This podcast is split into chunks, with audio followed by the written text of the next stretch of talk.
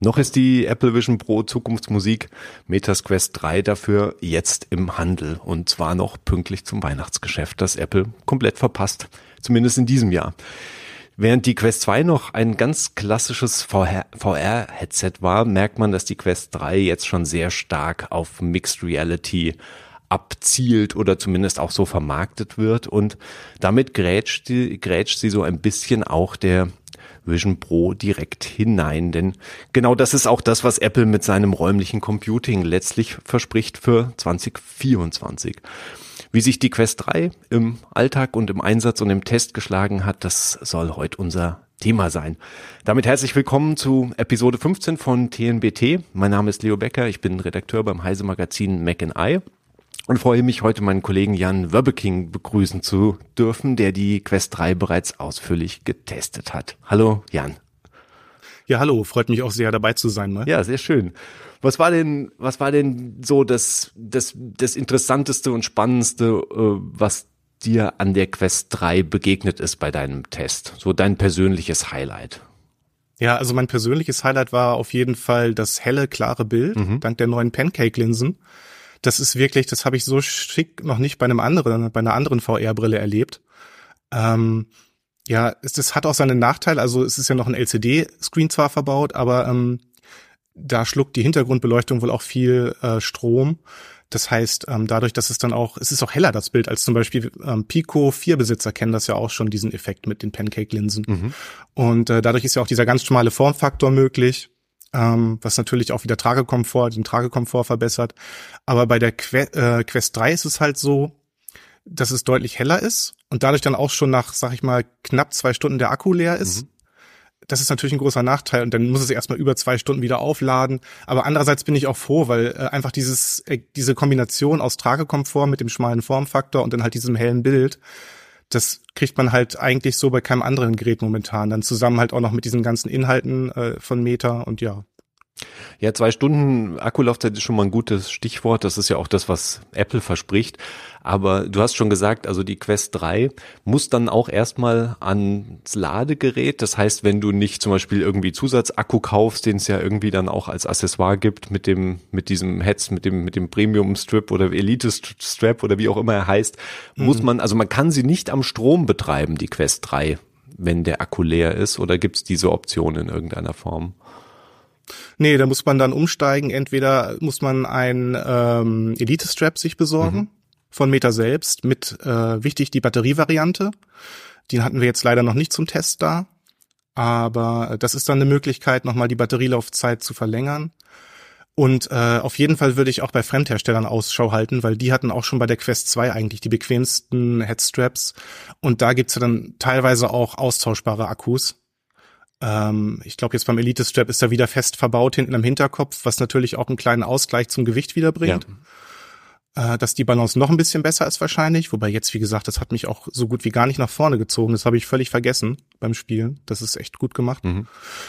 Äh, obwohl sie sogar ein bisschen schwerer ist auch als die Quest 2. Aber ja, das wäre so der beste Weg. Äh, das ist jetzt nicht ganz so professionell umgesetzt wie zum Beispiel bei HTC, äh, bei der Focus 3, wo man dann quasi in der Action schnell noch das Batteriepack, glaube ich, wechseln kann. Mhm. Das ist ja oft gängig auch in Spielhallen, in VR-Spielhallen.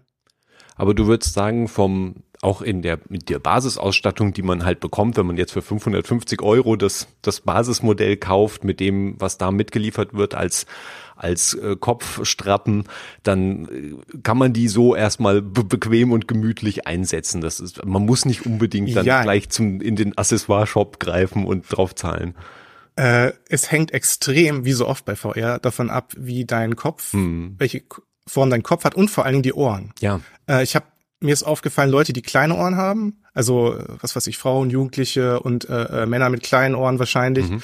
äh, die werden ja relativ wenige Probleme haben, aber ich habe relativ große Ohren und da hat sich sofort dieses Band reingeschnitten. Ah, okay. Das ging so weit, dass wir sogar auch äh, dann aufpassen mussten, als wir die Fotos geschossen haben, dass es nicht zu arg abgeknickt aussah für das Teaserbild ja, des Tests. Ich verstehe. Ähm, ja, und das ist wirklich, hängt stark davon ab. Deswegen, wie so oft auch bei VR, auf jeden Fall würde ich, äh, ja, momentan sind manche Modelle ja eh äh, nicht zu kriegen, aber zumindest die 512 ist wohl schwer zu kriegen. Aber ich würde sonst auch ähm, trotzdem das mal ausprobieren mhm. mit dem normalen Strap, ob das reicht, wenn man es jetzt nicht so eilig hat. Und sonst äh, auf jeden Fall, also es ist immer eine gute Idee, bei Meta-Headsets nach äh, Fremdhersteller Headstraps zu gucken. Mhm. Und wie lang, wann, wann würdest du sagen, wird so, also wie lang ist die Zeit, die man es benutzen, das Headset benutzt, die Quest 3 benutzen kann, bis man so ein bisschen auch merkt, okay, ich habe da wirklich was auf dem Kopf und dann fängt es auch an, unangenehm mhm. zu werden. Kommt das schon vor dieser Akku, vor diesem Akku-Cut von zwei Stunden oder ist das dann auch in dem, ist nach. Das hat mich auch verblüfft, ja. sorry. Das hat mich auch verblüfft. Äh, also bis der Akku leer war, habe ich überhaupt nichts in der Hinsicht hm, bemerkt. Das okay. ist auch selten bei VR-Brillen, weil irgendwann merke ich doch schon so nach zwei Stunden, ja, jetzt wäre mal wieder Zeit für eine Pause. Okay, ja, das, das, ist ja erstaunlich, weil ähm, auch ja. positiv auf jeden Fall abzuhaken, dann, dass das dass das in dieser Länge dann doch funktioniert, weil ich meine, letztlich sind zwei Stunden sind ja schon eine ganz ordentliche Zeit, Zeitraum, um sich halt ein Objekt auf den auf den ähm, Kopf zu schnallen. Ja, ja, eine der größten Sachen, die natürlich jetzt auch die Quest 3 ähm, deutlich nach vorne bringt oder auch in, selbst eben in den Mittelpunkt stellt, ist die, ist die Mixed Reality, also digitale Inhalte in deiner physischen Umgebung. Und da ist ja die erste, die erste Frage und das, der erste Punkt natürlich, wie gut sieht denn deine äh, physische Umgebung durch das Headset aus? Also wenn du dein Büro anschaust oder zu Hause ein Wohnzimmer anschaust, wie, wie ist da der Eindruck davon, von deiner Umgebung? Mm, ich hatte mir auch noch vorher noch mal die Quest Pro aufgesetzt, um den Vergleich zu haben. Mhm. Und es ist echt viel besser, diese Durchsicht, die Videodurchsicht, weil äh, sie verschmiert immer noch leicht bei Bewegungen. Das stört auch zu Beginn ein bisschen, aber daran gewöhnt man sich relativ schnell. Und das Gute ist, dass es bei weitem nicht mehr so körnig ist und so, ja, grob, also grobkörnig kann man wirklich mhm. sagen, wie bei der Quest Pro. Oder halt auf der Quest 2 war es ja komplett schwarz-weiß da dachte man sich auch, ja, das waren halt Tracking-Kameras, die waren gar nicht für sowas gemacht, für Pass-Through. Und da hat Meta das ja nachgepatcht, coolerweise, aber sie wussten halt auch, das ist nur eine Spielerei jetzt momentan und für später interessant. Eben für die Quest 3, die ja jetzt auch einen Tiefensensor hat, im Gegensatz zur Quest Pro. Und äh, das Ergebnis ist halt einfach, am Anfang denkt man sich, na ja, ist ja jetzt noch nicht so wirklich da, wo man es eigentlich gerne hätte, aber nach ein paar Minuten fällt das dann gar nicht mehr auf und dann überwiegt halt die Begeisterung darüber, dass du wirklich in deinem eigenen Raum rumgehst. Das Menü schwebt einfach so in der Mitte des Raumes zum Beispiel oder da, wo du es dir gerade herholst. Und äh, wenn du möchtest, dann tippst du zweimal ans Headset und dann bist du wieder in der virtuellen Umgebung. Mhm.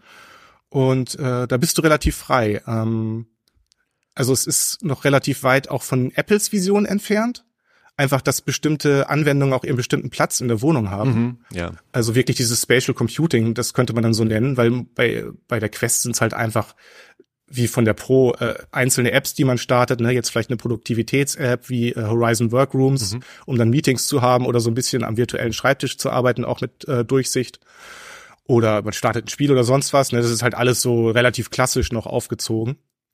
Aber die, das Ergebnis sieht schon relativ cool aus, so. Ähm, wenn man sich so ein bisschen dran gewöhnt hat, passabel, ne? Also ich würde es nennen, ist zum ersten Mal so halt ein passables Bild, mit dem man klarkommt auf Dauer. Also man kann schon mal aufstehen zwischendurch und sich einen Kaffee holen oder halt irgendwas in seiner normalen Umgebung machen, ohne das Headset dafür jedes Mal abziehen zu müssen. Ja, genau. Das ist gut, dass du das ansprichst, weil äh, man kann sogar auch erst gut genug, um einfach sich mal an den PC zu setzen. Mhm. Selbst wenn man jetzt nicht die Bildschirme in die virtuelle Realität holt, was dann noch schärfer ist, mhm. aber einfach mal kurz an den Schreibtisch gucken, aha, da ist irgendwas passiert, wer irgendwie irgendjemand hat was geschrieben, das schaue ich mir mal an. Oder aufs Handy zu gucken, das geht auch. Lustig ist, das wabert dann so ein bisschen rum, also die, äh, das hat Meta noch nicht so richtig hingekriegt, so die äh, Geometrie ist so ein bisschen verzerrt zum Teil. Aber äh, ja, ist halt auch noch so eine Kinderkrankheit, sag ich mal, ne? kommt man auf Dauer mhm. auch mit klar. Aber es ist halt schön, man muss nicht immer das Headset absetzen, das ist wirklich toll. Ja, okay, das ist ja schon mal ein Fortschritt, weil ich meine, das ist natürlich das Basisproblem, was auch interessant sein wird, mhm. dann wie, wie, wie gut das Apple unterm Strich gelöst hat, dass natürlich die nach außen gerichteten Kameras nicht exakt dem, dem Augenblickwinkel entsprechen und damit ja. natürlich das Bild anders ist, als wir es gewohnt sind aus, aus unserer Augenwahrnehmung und das natürlich so ein so eine Problematik auslöst. Aber ja, also ich meine, schlecht ist dir offensichtlich nicht geworden beim Spielen, sondern das hat, war irgendwie, hat sich normal oder spielen und benutzen, ja. das hat sich normal verhalten. Wobei man muss auch sagen, ich bin ja auch jetzt seit zehn Jahren äh, VR-Fan. Ja. Das heißt, ich bin Gewohnt. auch schon so ein bisschen abgehärtet, ja. auch was Motion Sickness ja. angeht. Das war, äh, manche Spiele konnte ich früher gar nicht mhm. spielen, mhm. das ist heute kein Problem mehr. Mhm. Zum Beispiel äh, Lone Echo, in dem man durchs, durchs All schwebt und äh, das macht mir jetzt keine Probleme mehr. Aber der, da ist es ja sowieso, durch dieses Mixed Reality hat man ja auch weniger Potenzial, einfach andere Bewegungen zu verspüren, als man selbst macht, mhm. wenn man ja selbst physisch auch so durch den Raum geht, wie sich dann alles bewegt. Ne? Ja. Und die Raumerfassung selbst, läuft die automatisch jeweils ab oder bekommst du dann doch wieder in Situationen, wo du letztlich der Quest sagen musst, hier ist ein Tisch, da ist ein Stuhl, da ist sonst irgendwas um mich herum oder, oder musst du da jetzt nichts mehr machen?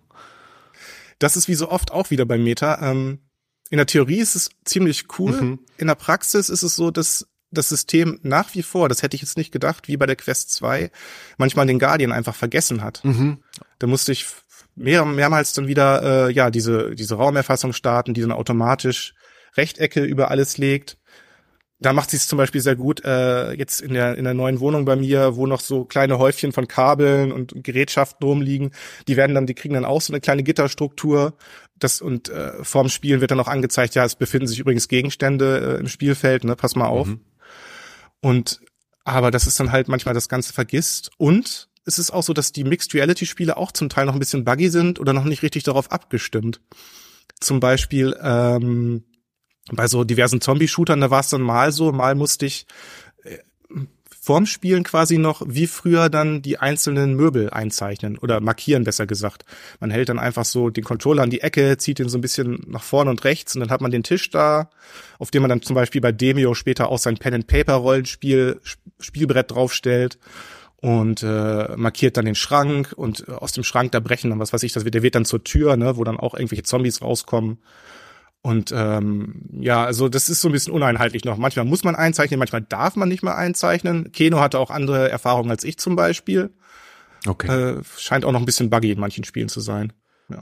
Ja gut, aber ich meine, da muss man ja auch sagen, war ja zumindest bei der Quest 2 auch, also Meta relativ gut, softwareseitig auch nachzubessern. Also ich, zumindest kann man die Hoffnung haben, denke ich, dass Sachen äh, ja. im Laufe der Zeit auch dann mit Updates sich durchaus ja noch äh, opti hinoptimiert werden. Ich meine, kann man natürlich noch nicht für bare Münzen nehmen, solange das nicht da ist, aber ich denke, die Hoffnung kann man da zumindest hegen. Ich meine, Apple ist da ja auch relativ gut normalerweise auf solche mhm. Problemchen dann nachzukorrigieren, wenn sie merken, ähm, auf jeden dass Fall. die aufkommen. Wie funktioniert das? Gerade bei der Quest ja. 2, da haben die also im Nachhinein so viel nachgereicht, noch Hand-Tracking zum mhm. Beispiel und ja, diverse andere Geschichten auch. Ja, äh, Hand-Tracking ist natürlich ein gutes Stichwort, weil das ist ja bei der Quest 3 auch eine Option zur Steuerung zumindest. Also du hast die Möglichkeit, äh, die, die Quest 3 schon mit der Hand zu steuern. Ist das, funktioniert das ganz gut oder? Das funktioniert auch recht flüssig und ich denke, dass auch der XR2 Gen 2 Chip, mhm. ähm, der hat da auch seinen Anteil dran. Weil einfach die Bewegung schön flüssig ist. Bei der Quest 2 hat man halt gemerkt, die haben so viel nachgepatcht im Laufe der Zeit, dass irgendwie das System schon so ein bisschen überfordert ist zum Teil und ein bisschen nachhängt. Und hier ist es halt einfach sehr flüssig, wenn ich dann direkt mit den Fingern auch so auf dem Menü lang streiche, das hoch und runter scrolle, auf die virtuelle Tastatur tippe, Apps aussuche, das funktioniert ziemlich gut mittlerweile, ja. Mhm. Hat man denn auch die Möglichkeit, äh, eine, eine ganz klassische physische Tastatur anzuschließen und dann auf dieser zu tippen, einfach per Bluetooth oder irgendwie in irgendeiner Form die reinzubringen oder nur wenn die mit dem Computer verbunden ist, den man dann ins Headset schleift? Wie ist da das Vorgehen bei der Quest 3? Ja, bei Immersed wie Spatial oder zum Beispiel so, das sind ja diese beliebtesten Produktivitäts-Apps, oder halt Horizon Workrooms von Meta selbst, da hast du halt äh, die Möglichkeit, Tastaturen zu tracken. Mhm. Die werden dann dargestellt in der virtuellen Welt, da wo du sie auch äh, in der Realität dann berührst mhm. mit den Fingern. Und ähm, wenn eine Tastatur nicht getrackt wird, wird, dann hast du die Möglichkeit, so eine Durchsicht zu aktivieren. Ah, okay. Auf der Quest 2 sah das halt sehr seltsam aus, weil das einfach schwarz-weiß und sehr grob ja. war aber dann hast du halt quasi wie so ein Loch in, im Bild und dann siehst du dadurch dann quasi die echte Tastatur, so als Notlösung. Und kannst du deinen, und, ja, und kriegst du deinen, wie, nee, wie kriegst du deinen Computerbildschirm in die, in die Quest 3, so eine normale Ansicht und geht es zum Beispiel nur mit Windows und, oder auch mit macOS? Was sind da die Optionen? Ja, das geht mit Windows und macOS bei den meisten äh, Programmen und dann startest du so eine Companion-App auch, mhm. meldest dich an und du hast dann auch so eine Web-App, wo du ganz klassisch ja Leute für Meetings einlädst mit einem Link oder ähnlichem. Und äh, dann kannst du in dieser Plattform siehst du dann halt auch so deine Screenshots oder vorher kannst du halt auch schon so ein paar Dateien da ablegen, Videos, Textdateien, Bilder. Und die kannst du dann in der virtuellen Welt quasi dann ans Whiteboard vorne holen, stellst das dann anderen Leuten vor oder bearbeitest das selbst erstmal auf deinem eigenen Schreibtisch. Ähm, also bei Workrooms kannst du ja auch die die Tische so ein bisschen anpassen, dass die halt immer zur Gesprächssituation passen. Und äh, ja, also Work Workrooms funktionierte da schon richtig gut, auch schon auf der Quest 2, muss ich sagen. Mhm. Aber man findet halt doch selten Leute, die dann wirklich auch mit einem äh, Meetings machen. Deswegen habe ich da auch sehr wenig Erfahrung, muss ich ehrlich zugeben bisher. Und da hoffe ich auch so ein bisschen auf Apple, weil die halt wirklich so das so durchdrücken nach, nach dem Motto, das ist jetzt unser Konzept. Und äh, dann muss man es halt auch wirklich nutzen, wenn man wirklich was haben möchte von dieser Hardware. Mhm. Ähm, und da würde ich dann wahrscheinlich auch viel stärker einsteigen, denke ich mal. Ja. Einfach auch, weil die Auflösung noch höher ist, ne? Und es ist. Aber ich finde es auch hier schon spannend. Ja, es ist halt interessant, dass, dass Apple auch noch, also ich meine, es ist ja ein natürlich großes Element, was sie angekündigt gekündigt hm. haben, aber sie haben ja gerade von dieser digitalen Person oder Persona, die du halt also von dir selbst erstellst, davon haben sie ja noch relativ wenig gezeigt. Also wie diese tatsächliche Meeting-Situation jetzt mit zwei Vision Pro Trägern aussieht, das haben wir noch nicht richtig gesehen. Da ja, gibt's auch wieder ja, gibt's verschiedene ja. Konzepte natürlich, ob irgendwie du dann die Leute in diesem virtuellen Raum halt nebeneinander gruppierst oder um ein Objekt herum gruppierst oder vor irgendein Whiteboard stellst, halt so klassisches Business-Szenario. Ähm, aber wir wissen noch nicht so richtig, wie das dann aussieht und wo auch die Grenze ist. Wie viele Leute kannst du als digitale Person in diese Meetings holen und so weiter. Das, da sind noch viele, viele Fragezeichen und wir haben ja auch von den Leuten gehört, die die Vision Pro Demo, diese 30 Minuten Demo von Apple bekommen haben, dass da diese äh, digitale Person, die als Gegenüber eingeblendet wurde in so einem Testcall, dass die ja auch unterschiedlich gut war. Also da merkte man, dass irgendwie Augenbewegungen und Mundbewegungen ja, genau. auch nicht so optimal hm. unter Umständen waren. Ähm, Mark Zuckerberg hat natürlich jetzt den sehr cleveren Schachzug ja gemacht. Ich weiß nicht, ob du das gesehen hast in einem Pod Podcast mit äh, Lex äh, Friedman in einer Podcast-Folge. Ähm, diese, auch diese, so sich ja. als virtuelle Personen, auch als digitale Personas praktisch äh, diese, diese Aufzeichnung. Das muss ich mir noch angucken, machen, ja. was habe ich jetzt noch keine Zeit. Genau, gefunden. was tatsächlich recht beeindruckend war, beeindruckend zu sehen, ist da natürlich noch Zukunftsmusik, war aber clever, das jetzt einfach mal zu zeigen, dass auch ähm, Meta halt auch darauf hinsteuert. Also die Idee, dich dein Gesicht eben einzuscannen und dann damit halt das Meeting zu machen und nicht mit so einer Comic-Version von dir. Man muss aber fairerweise auch dazu sagen, dass diese Codec-Avatare auch auf sehr starker Hardware laufen. Mhm. Ne? Also ich weiß nicht, wie es aktuell ist, aber vor ein, zwei Jahren war es noch so, dass die einen richtig dicken äh, ja, Spielerechner oder noch stärkeren Rechner, ja. eine Workstation irgendwie dafür hatten, damit das darauf läuft. Mittlerweile ist es, glaube ich, ein bisschen äh, schlanker schon. Aber das ist auf jeden Fall also noch weit davon entfernt, dass das einfach mal so nativ auf einer Quest läuft. Ne? Ja. Muss man auch bedenken. Äh, keine Ahnung, wie die das dann vielleicht umsetzen, vielleicht mit Streaming auch oder mal sehen, muss man dann abwarten. Oder vielleicht können die es wirklich auch so, so gut umsetzen, auch per KI und so weiter, dass die, ja, dass es sich leichter berechnen lässt. Ähm, weil das wirkt ja schon, auf jeden das Fall. wirkt ja schon ein bisschen nach dem heiligen Gral von dieser Geschichte oder zumindest wirklich einer Killer-Anwendung, wenn du letztlich zumindest zwei Personen in diesen virtuellen Raum bekommst, die halt halbwegs realistisch aussehen. Also das ist schon eine. Ja, also es sieht auf jeden Fall unglaublich gut mhm. aus und auch Leute, die jetzt sagen momentan, äh, die haben noch so einen gewissen, ähm, wie heißt dieser Effekt noch, äh, Uncanny Valley, ja, genau, ja. Effekt. Ich hatte den jetzt nicht mehr. Mm. Das hat mich so ein bisschen überrascht, ob es da vielleicht so verschiedene Wahrnehmungsstufen gibt, dass manche Leute dann noch fitter drin sind. Ja. Aber ich habe echt gedacht, ja, es könnte jetzt auch wie so ein leicht unscharfes, ja. also minimal unscharfes Bild gewesen sein, einfach ja der Realität. Ja mit schwarzem Hintergrund genau. seltsamerweise. Ne? Ja, ja. Aber, ja, ich glaube, ich meine, das Gehirn ist ja da auch relativ flexibel, dann solche Sachen also irgendwann an einem gewissen Punkt einfach als Realität zu akzeptieren. Ich glaube, das ist halt der, der ja. Trick. Ähm, aber sehr faszinierend auf jeden Fall zu, zu sehen. Ähm, eine der Sachen, die der Quest 3 äh, in Anführungszeichen fehlen oder zumindest jetzt auch im Vergleich mit der Quest Pro und natürlich mit Apples äh, Vision Pro fehlen, ist natürlich das Augentracking und Meinst du, dass das eine große Einschränkung auf längere Sicht für die Quest 3? Weil das ist ja schon ein wichtiges Element. Gerade in dieser Meeting-Situation, mhm. da finde ich Eye-Tracking sehr mächtig. Also in Vive Sync zum Beispiel, mhm. da habe ich das mal mit einer Vive Pro erlebt, dass mich dann der Gesprächspartner direkt in die Augen, dass der mir geschaut mhm. hat. Und das macht schon einen Unterschied. Ja. Ähm, außerdem hat man natürlich die Möglichkeit, Dynamic Foveated Rendering einzusetzen, wie auf der PlayStation VR 2. Und das bringt ja auch erstaunlich gute Grafiken hervor, mhm. wie man sieht, ne, an Gran Turismo und Resident Evil Village zum Beispiel. Äh, da kann man dann auch aus begrenzter Rechenpower eine Menge rausholen. Also es ist unter verschiedenen Gesichtspunkten schade, aber andererseits kann man es halt auch verstehen, weil so ein Eye-Tracking-Modul halt auch einiges kostet. Ne? Ja. Ich meine, bei der PlayStation VR 2 haben halt auch viele dann gemeckert, ja, ich habe jetzt schon so viel Geld für eine PlayStation 5 ausgegeben, aber es ist halt auch nicht so günstig zu haben. Da hat Sony halt auch wirklich schon sehr gute Arbeit geleistet und Toby auch, deren Partner, mhm. dass sie das so gut hingekriegt haben, das zu integrieren. Und ich denke mal, bei Meta lag das jetzt bei der Quest 3 einfach nicht so im Fokus. Ja. Mhm. Ja, ja, da bin ich gespannt, wie sich das langfristig zeigt, ob man da merkt, also ob App, also ob da Meta auch einfach nochmal nachlegen muss mit Quest 4 oder wo sie, wo die Reise dahin geht. Und natürlich ist es auch mhm. wahrscheinlich eine Preispunktfrage am Schluss, wo, wo kommst du halt raus, wenn du, wenn du solche Funktionen halt integrieren willst. Ähm, ja.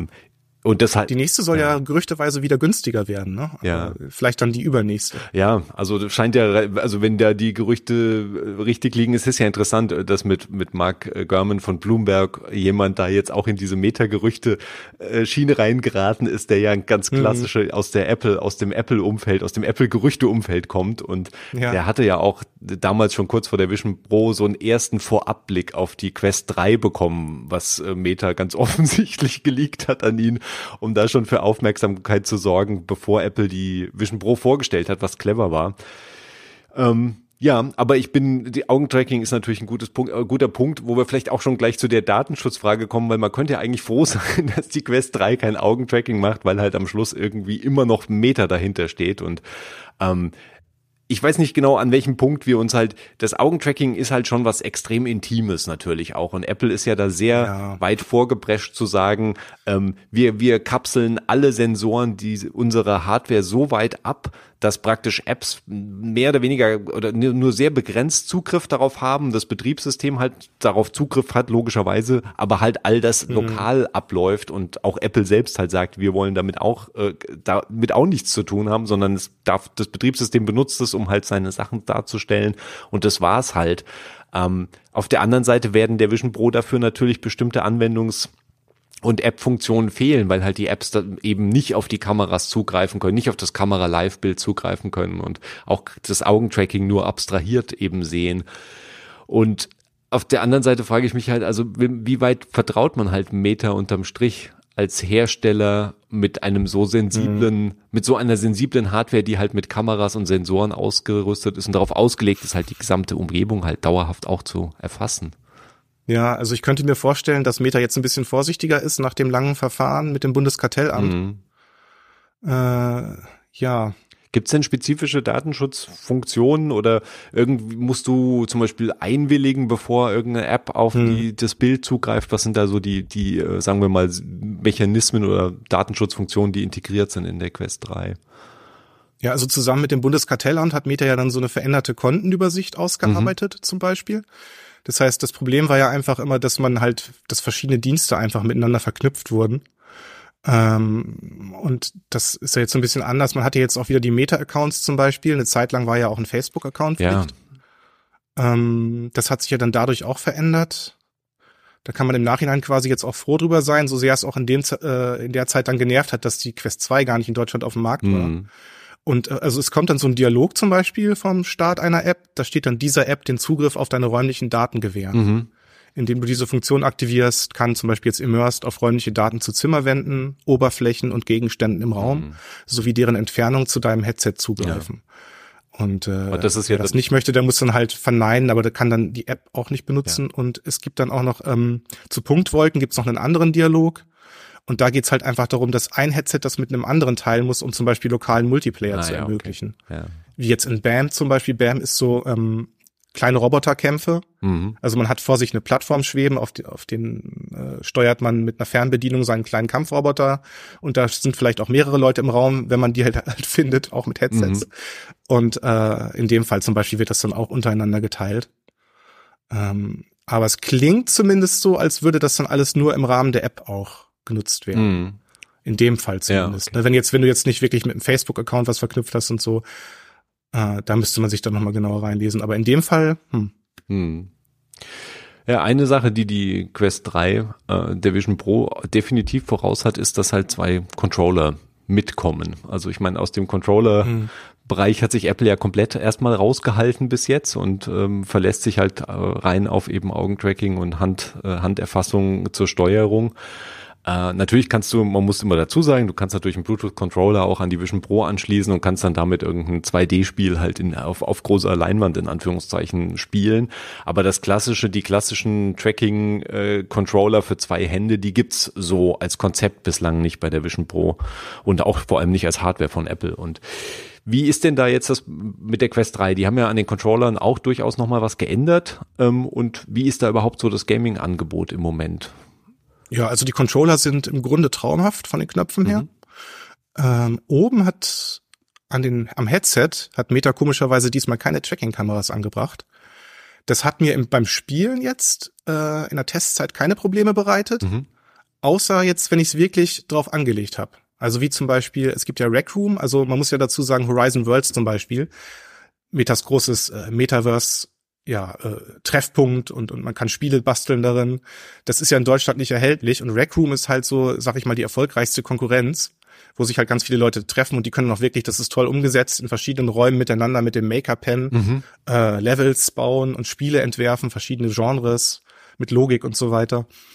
Und ähm, da ist halt einfach so, da gibt es auch einen Spiegel und wenn ich mich mal vor diesen Spiegel gestellt habe und dann die Controller habe überm Kopf kreisen lassen, dann hat das so ganz kurz manchmal ausgesetzt, das Tracking. Also dass ah, ja. die Controller so ruckartig auf einmal nachkamen, weil man hat einfach gemerkt, da hat das Tracking dann kurz abgebrochen. Mhm.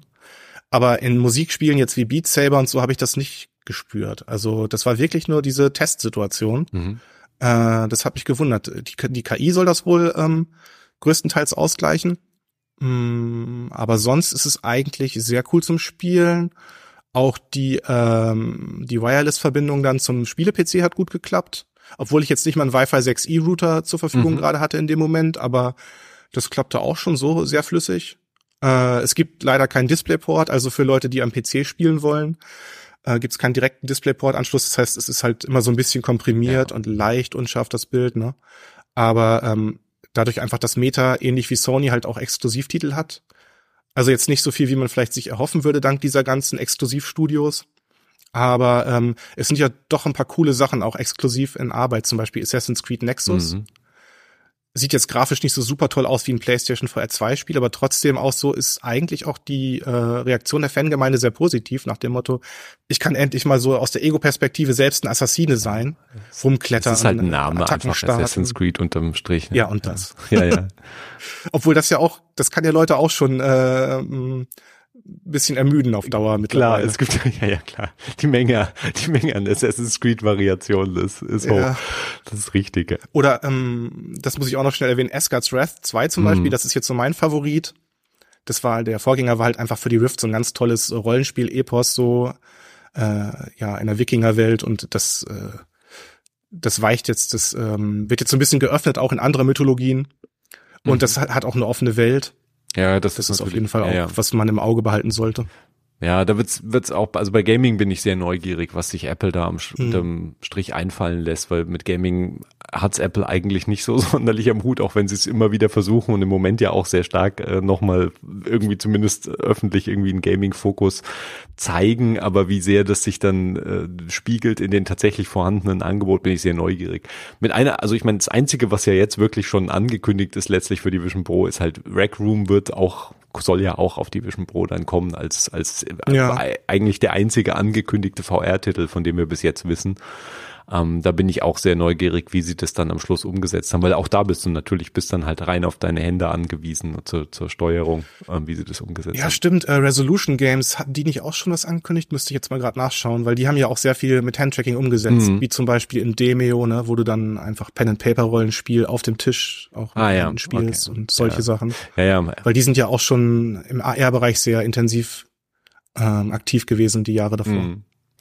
Ja, ja, also da genau, dann werden wir sehr, also ich bin sehr gespannt auf die Art von Spielen, die wir da am Schluss auf der Vision Pro sehen. Und mhm. weil Apple halt so viele, im Moment ja noch so viele Warn- und Schutzmechanismen eingebaut haben und, und das Handtracking auch halt bricht, wenn du offensichtlich die Hände zu schnell bewegst. Zumindest warnen sie halt die Entwickler davor, dass schnelle Handbewegungen ein Problem sind. Und wenn du halt plötzlich aufstehst in, aus diesem kompletten VR-Welt und dich halt bewegst, dann bricht ja die Vision Pro letztlich sowieso dieses VR-Erlebnis ab und sagt, hey, Achtung hier, Schrank, äh, Achtung, Couch und so weiter und du siehst halt wieder deine Umgebung, was natürlich sinnvoll ist, bevor du halt gegen den Schrank rennst, aber äh, wir werden sehen, wie sich das halt auf die Spiele auswirkt und die Möglichkeiten, äh, die Entwickler da haben. Da wird es jetzt ja auch erstmal sicher eine große Experimentierphase geben, weil die Hardware halt noch völlig unbekannt letztlich ist für, für die, ja. für die, auch für die Spieleentwickler. Ja, also da da können wir, können wir sehen, ähm, ob auch vor allem diese fehlenden Controller, äh, das ist ja der, der Basisfehler, den Apple beim Apple TV schon gemacht hat, dass sie nicht sich um diese Controller-Seite gekümmert haben und das Gaming-Angebot und die Spiele-Kompatibilität damit halt völlig äh, unter den Tisch haben fallen lassen und sich ins eigene Bein äh, geschossen haben bis zu einem gewissen Punkt. Wenn man halt Gaming irgendwie auch wichtig findet und gerne Game, Gaming halt als ein Verkaufsargument auch nehmen möchte. Ja, stimmt. Ja, weil so haben wir es halt, ich meine, auf der anderen Seite fährt Apple, ist Apple bis jetzt auch ohne Gaming sehr gut gefahren, kann man mal auf der anderen Seite ja auch sagen. Also, Gaming per se ist ja jetzt auch nicht der, der, der Schlüssel zu allem, aber es ist halt eine der wenigen, ähm, glaube ich, Anwendungen, wo wir gesehen haben, dass VR halt wirklich funktioniert und, äh, und, und interessant zumindest ist und was, was bietet, was du halt wirklich nur mit einem Headset bekommst und nicht mit einer anderen Form von Hardware. Da ist ja. Ja, das, ja. da bin ich auch gespannt weil ähm, es gibt ja auch schon so die diverse Bereiche, wo VR sich auch schon so leicht etabliert hat, ne? Was weiß ich, wie in der Industrie mit digitalen Zwillingen, mhm. äh, in der Chirurgie oder im Design, da kannst du ja auch schon äh, ziemlich gut Objekte erstellen und teilen, dann wirklich, die du dann auch räumlich vor dir hast und einen mhm. besseren Eindruck hast. Und äh, wenn die das schaffen, diese ganzen Bereiche, ähm, oder Schulungen zum Beispiel, ne? Wenn die diese ganzen Bereiche einfach gut per Handtracking äh, ja, umsetzen, Entwickler und Apple, dann äh, könnte es in dem Bereich auch spannend mhm. werden mit der Vision Pro. Ja, ich glaube, die speziell, also spezialisierte Bereiche gibt es, glaube ich, viele. Ich möchte die nicht als mhm. Nischenbereiche abtun, aber die sind natürlich irgendwie so neben dem Massenmarkt. Ich glaube, da gibt's ja, gibt ja super viele faszinierende Gaming Sachen. ist noch eine Nummer ja. größer, ja. Und wir haben auch, äh, wir hatten einen, ich habe eine Episode mit Marc Zimmermann, der für ENBW arbeitet und die benutzen für die Schulung auch verschiedenste ähm, Headsets bereits im Einsatz, um halt Schulungen durchzuführen mhm. für Außendienstmitarbeiter und für die verschiedenen Projekte, die sie, diese Energieprojekte, die da umgesetzt werden. Also da gibt's, glaube ich, wirklich viele Szenarien, die das für Firmen natürlich extrem interessant macht. Aber ja, am Schluss, am Schluss ist es dann doch müsste ja VR und auch AR und so weiter müsste ja eigentlich irgendwann auch schaffen, halt in den großen Massenmarkt zu kommen. Jetzt kann man ja schon mal sehen, wie weit die Quest 3 es halt schafft, was einfach irgendwie, ich meine, wir werden wahrscheinlich ja auch nur Schätzungen zu Verkaufszahlen sehen, aber es sind ja, ich meine, bis jetzt geht's ja sehr langsam voran. Also ich meine, Quest 2 hat sich halt gut verkauft und, ja. und jetzt kam natürlich dann Apples große Ankündigung, hat diesen Markt natürlich nochmal ein bisschen zumindest von der Aufmerksamkeit her befeuert. Und ich glaube auch, dass, äh, dass Meta oder auch Mark Zuckerberg, dass er eigentlich ganz ähm, ganz angetan von Apples Ankündigung war, weil ich glaube, dass es viele Sachen bestätigt hat, an denen halt Meta auch arbeitet. Also die Quest 3 zeigt es ja. Ich meine, die haben ja nicht einfach über Nacht gesagt, hey, wir machen jetzt Mixed Reality weil Vision mhm. Pro, sondern da sind halt all diese Basiselemente, auf die sie auch hingearbeitet haben, die wurden plötzlich durch Apple irgendwie legitimiert, weil Apple gesagt hat, oh ja, hier Spatial Computing, das ist das große Ding, wir machen halt dazu unsere Hardware und das funktioniert dann so. Und ich glaube, da hat man sich bei Meta auch gesagt, ja, das, das ist eigentlich ganz gut, weil das machen wir auch wir machen es halt viel billiger und damit mit gewissen Qualitätseinbußen vielleicht, was halt die Auflösung angeht und, und verschiedene Sachen. Aber ich meine, du zahlst halt 550 Euro oder halt 3500, 4000 Euro. Ja. Also ich meine, du kannst dir viele Quest 3 kaufen, bis du halt eine Vision Pro hast. Und das ist schon, äh, da ist halt die Frage, ist, ist die Vision Pro unterm Strich dann halt so viel mal besser als halt die Quest 3 für die Sachen, die wir im Moment sehen. Und das ist eine offene, ja, auf jeden unklare Fall. Frage. Sehe ich genauso. Ähm, vor allen Dingen, weil das ja auch über die Jahre gab es ja auch immer wieder Leaks über die Apple Vision Pro ja. und äh, da hat sich wahrscheinlich auch Mark Zuckerberg schon so ein bisschen bestätigt gefühlt. Ja. Ja, im Unterschied zu Mark Zuckerberg und auch im Unterschied zu Apple ähm, hat der John Carmack, der so wirklich Gaming, Ultra Gaming Urgestein ist und der ja auch zwischendurch für Meta mal gearbeitet hat oder für Oculus äh, auch VR-seitig sehr stark tätig war, sich extrem kritisch zu Mixed Reality geäußert oder extrem kritisch ist vielleicht übertrieben, aber er hat ähm, gesagt, dass Mixed, er sieht halt bei Mixed Reality zwar spannende Sachen, aber eben keine keine Killer-App und er würde sich wünschen, dass praktisch die Headset und vor allem Meta und und Quest dann letztlich ähm, erstmal die Basissachen im VR-Bereich richtig lösen würden, bevor sie sich jetzt schon auf Mixed Reality mit einem eigenen Berg an Problemen äh, und neuen Herausforderungen stürzen. Aber ich weiß nicht, also ich kann mir, also ich meine, Apple ist natürlich jetzt sehr stark auf, auf, auf Mixed Reality gegangen oder Augmented Reality, aber ähm, ich weiß nicht, ob sein Kritikpunkt da ist schon, wirkt für mich ist schon einiges dran. Also ich meine, gerade im VR-Bereich gibt's ja noch genug ungelöste Probleme. Ich weiß nicht, ob die nicht vielleicht doch eher zuerst auf der Liste stehen sollten. Ja, also es klang so, als würde er einfach mehr Potenzial darin sehen, virtuelle Welten gut umzusetzen, mhm. statt die Realität irgendwie anzureichern. Ja. Also, dass er das Konzept an sich gar nicht so spannend findet. Ähm, ich sehe es irgendwie anders momentan, weil die mich halt gerade begeistert haben, mhm. selbst wenn es eher so kleine Modi waren. Aber ich meine, äh, ich habe auch schon das war früher auch schon so, dass ich teils anders gelegen habe als Carmack, der zum Beispiel immer so versucht hat, so eine sehr günstige Variante der Quest zu etablieren, mhm. einfach damit man in den Massenmarkt ja. kommt. Und im Nachhinein ist es einfach eine gute Entscheidung gewesen auch, ne? Ähm, ja, das ist auf jeden Fall schade auch, dass Meta den verloren hat. Ja. Ne? Der hat halt wirklich immer gute Einsichten geliefert. Er ist natürlich eine interessante Figur und natürlich auch eine sehr mhm. äh, äh, eine Figur, die sehr klar halt ihre Meinung auch, auch sagt. Ich meine, er hat natürlich auch eine Position, ja. wo, er die, wo er die ohne Boden die Leute natürlich auch zuhören, wenn er was sagt. Und deshalb ist natürlich interessant, wenn, wenn jemand, der da tief in diesem VR-Bereich drin steckt, ähm, sich so schwer tut mit dem Mixed Reality Ansatz. Also das ist ja auch das, was Apple letztlich unter Beweis stellen muss, was dann am Schluss wirklich dabei herauszuholen ist. Und natürlich hast du diese VR mhm. oder diese voll immersive Komponente hast du ja bei der Vision Pro schon auch, aber sie ist eher ja ein bisschen abgewertet. Ja, vielleicht noch als Abschluss zur Quest 3. Ähm, Preis und äh, Speicherplatz. Also das Basismodell kommt ja mit 128 Gigabyte Speicherplatz. Bei der Vision Pro wissen wir noch gar nicht, was Apple sich da für Speicherstufen äh, ausdenkt. Aber reicht dieses Basismodell mit den 128 Gigabyte? Weil die Spiele fangen ja jetzt auch an, nochmal zuzulegen, hatte ich den Eindruck. Äh, da ist wahrscheinlich schnell, wird's schnell eng. Ja, also wenn man noch ein bisschen mehr Geld dafür übrig hat, würde ich auf jeden Fall zur größeren Variante mhm. raten. Äh, wenn man es jetzt wirklich auch langfristig benutzen ja. möchte, das Gerät. Also, weil zum Beispiel bei der ersten Quest, die ja auch in einer kleinen Variante nur 64 Gigabyte zur Verfügung hatte, da war es so, viele Entwickler haben sich halt wirklich Mühe gegeben, dass dann ein Spiel nur ein halbes äh, Gigabyte hatte, zum, zum Teil sogar nur. Mhm. Aber ab und zu kam halt doch mal dann einfach ein großer Titel wie Medal of Honor Above and Beyond. Mhm. Und der hatte dann fast die, den kompletten Speicher belegt, dann mit 50 Gigabyte ja. oder sowas um den Dreh. Und äh, ich denke mal, das wird dann in ein paar Jahren auch so sein. Die Frage ist halt wirklich, die Leute, die sich das Gerät jetzt kaufen, nutzen sie das in ein paar Jahren noch? Ja. ja. Oder verschwindet es dann wieder in der Schublade? Ne? Aber ähm, also für intensive Nutzer, ja, die große und sonst muss man halt schauen. Sonst würden die Leute wahrscheinlich eh eher auf den Preis dann mhm. schauen. Und es ist ja auch äh, diesmal nicht ganz so klein bemessen mm. wie bei der Quest 2 die kleinere Variante. Glaubst du denn, dass die Quest 3 in deinem Alltag äh, Platz findet und auch wirklich so, also jetzt alltäglicher Gebrauch ist vielleicht auch immer ein bisschen viel ja. verlangt, aber ist das eine Hardware, die du wahrscheinlich, sagen wir mal, mehrfach pro Woche einsetzt, wenn nicht täglich?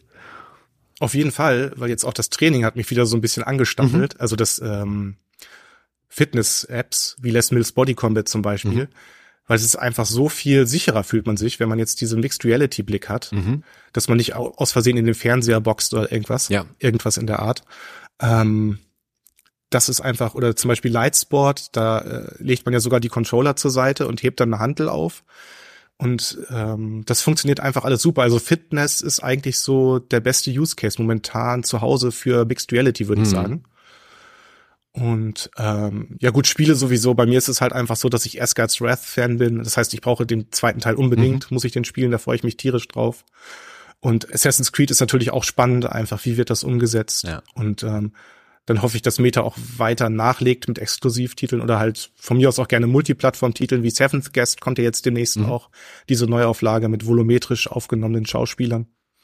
Ähm, bei mir sind es halt hauptsächlich diese Szenarien und durch Mixed Reality werde ich dann halt auch mal im Produktivitätsbereich vielleicht ein bisschen öfter reinschauen. Ja, es ist, dehnt sich dann, also das Feld der Einsatzmöglichkeiten dehnt sich schon gefühlt schon mhm. stark aus und der Fitnessbereich ist natürlich auch ein interessanter Punkt, von dem wir von Apple noch sehr wenig bis jetzt gesehen haben, an dem aber Apple aller Wahrscheinlichkeit nach Stimmt, auch ja. extrem interessiert ist, weil ich meine, sie haben ja ihr ganzes Zeug drumherum gebastelt und ihren eigenen Fitnessdienst mhm. und müssten dann natürlich nur die, die Brücke noch schlagen, wie das alles auf der Vision Pro funktioniert und wie du damit halt trainieren sollst, mal abgesehen von der Problematik, dass du halt schwitzt vielleicht an einem gewissen Punkt und das Headset halt trägst. Ja, ja das sind natürlich immer so die, die, die physischen Un Unbequemlichkeiten, die damit einhergehen. Aber auf diese Mixed Reality Fitness Anwendung bin ich persönlich auch ziemlich gespannt und auch gespannt jetzt schon bei der Quest 3, was da, mhm.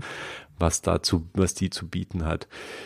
Ja, Jan, ähm, an dich vielen Dank. Man kann äh, deinen Test natürlich lesen auf Heise Plus. Ich verlinke den auch in den Show Notes, wer da sich in Ruhe die ausführliche Variante ähm, zur Quest 3 durchlesen möchte. Und auch natürlich alle Dank, äh, großen Dank an alle äh, Zuhörenden. Und wir nehmen gerne Fragen, Feedback und Kritik an. Die gehen bitte alle an podcast.mcni.de und wir sind bald wieder mit einer neuen TNBD-Folge da. Bis dahin, tschüss. Tschüss, Jan. Tschüss.